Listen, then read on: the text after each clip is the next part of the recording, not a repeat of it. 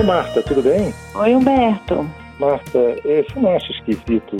Olha, eu fico pensando assim, como é que a pessoa. Eu queria fazer essa pergunta para você, porque você é psicóloga. Como é que as Ah. pessoas criam estereótipos, preconceitos? Eu não entendo isso muito como ela funciona.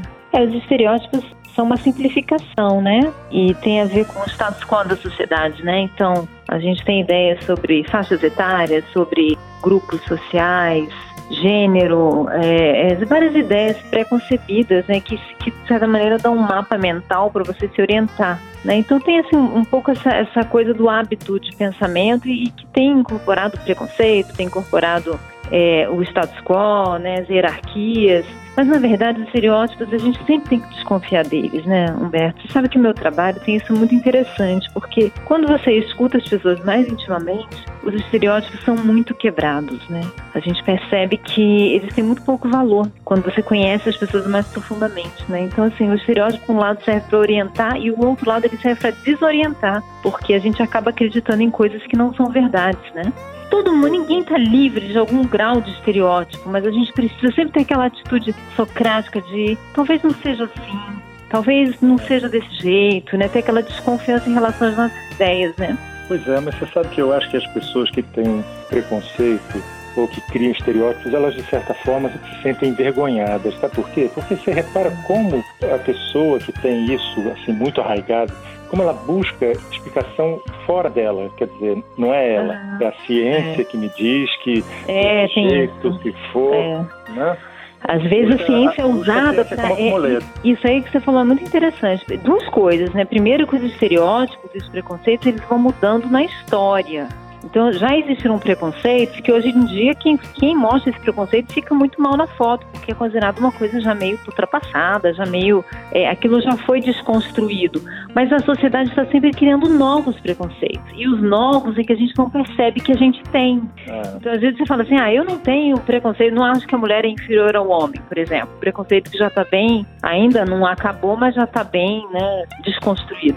Mas às vezes é um preconceito novo que você não se dá conta que é do seu tempo, do seu do momento histórico que você incorporou sem saber que incorporou. Então, assim, ninguém está livre de preconceito. Isso é muito importante. Ah, eu não tenho preconceito, não. Tem. A gente sempre tem, né? Porque todo momento histórico tem conceitos, tem ideias, tem a priori e a gente assimila um pouco isso, né?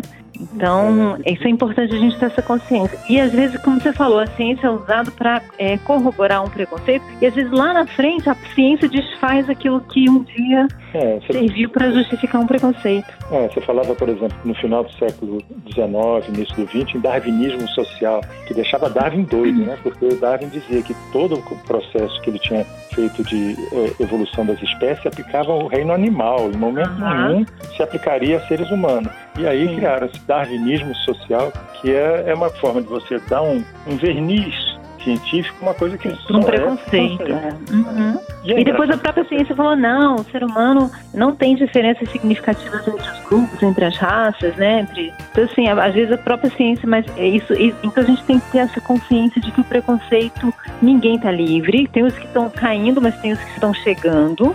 Como sociedade, a gente nunca vai estar livre disso. Por isso que é tão importante o senso crítico, a gente desconfiar um pouco dos a priori da gente. Não, e até, Marta, às vezes a pessoa tem um grande amigo do preconceito que é viés de confirmação, né? Que é coisa Uhum. assim, é, é, é pseudocientífica. O camarada Sim. olha uma realidade e puxa dessa realidade só aquilo que ele acha que é conveniente, né? Confirma, é. É, por exemplo, Uhum. você, você imagina, você nunca viu um cara chegar e dizer assim, olha, prenderam um serial killer.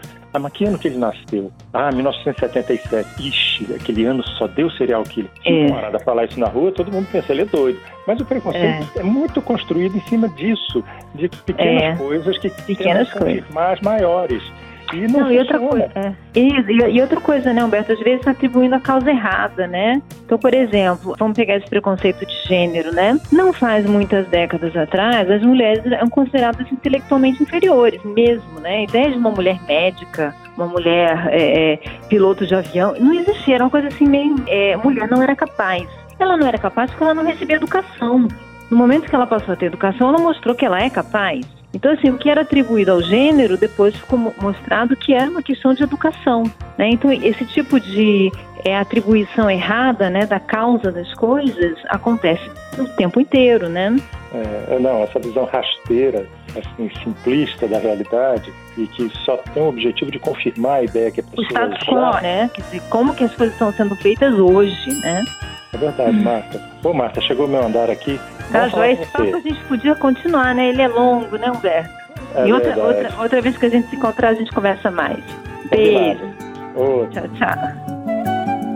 Você ouviu Conversa de Elevador com Humberto Martins e a psicóloga Marta Vieira.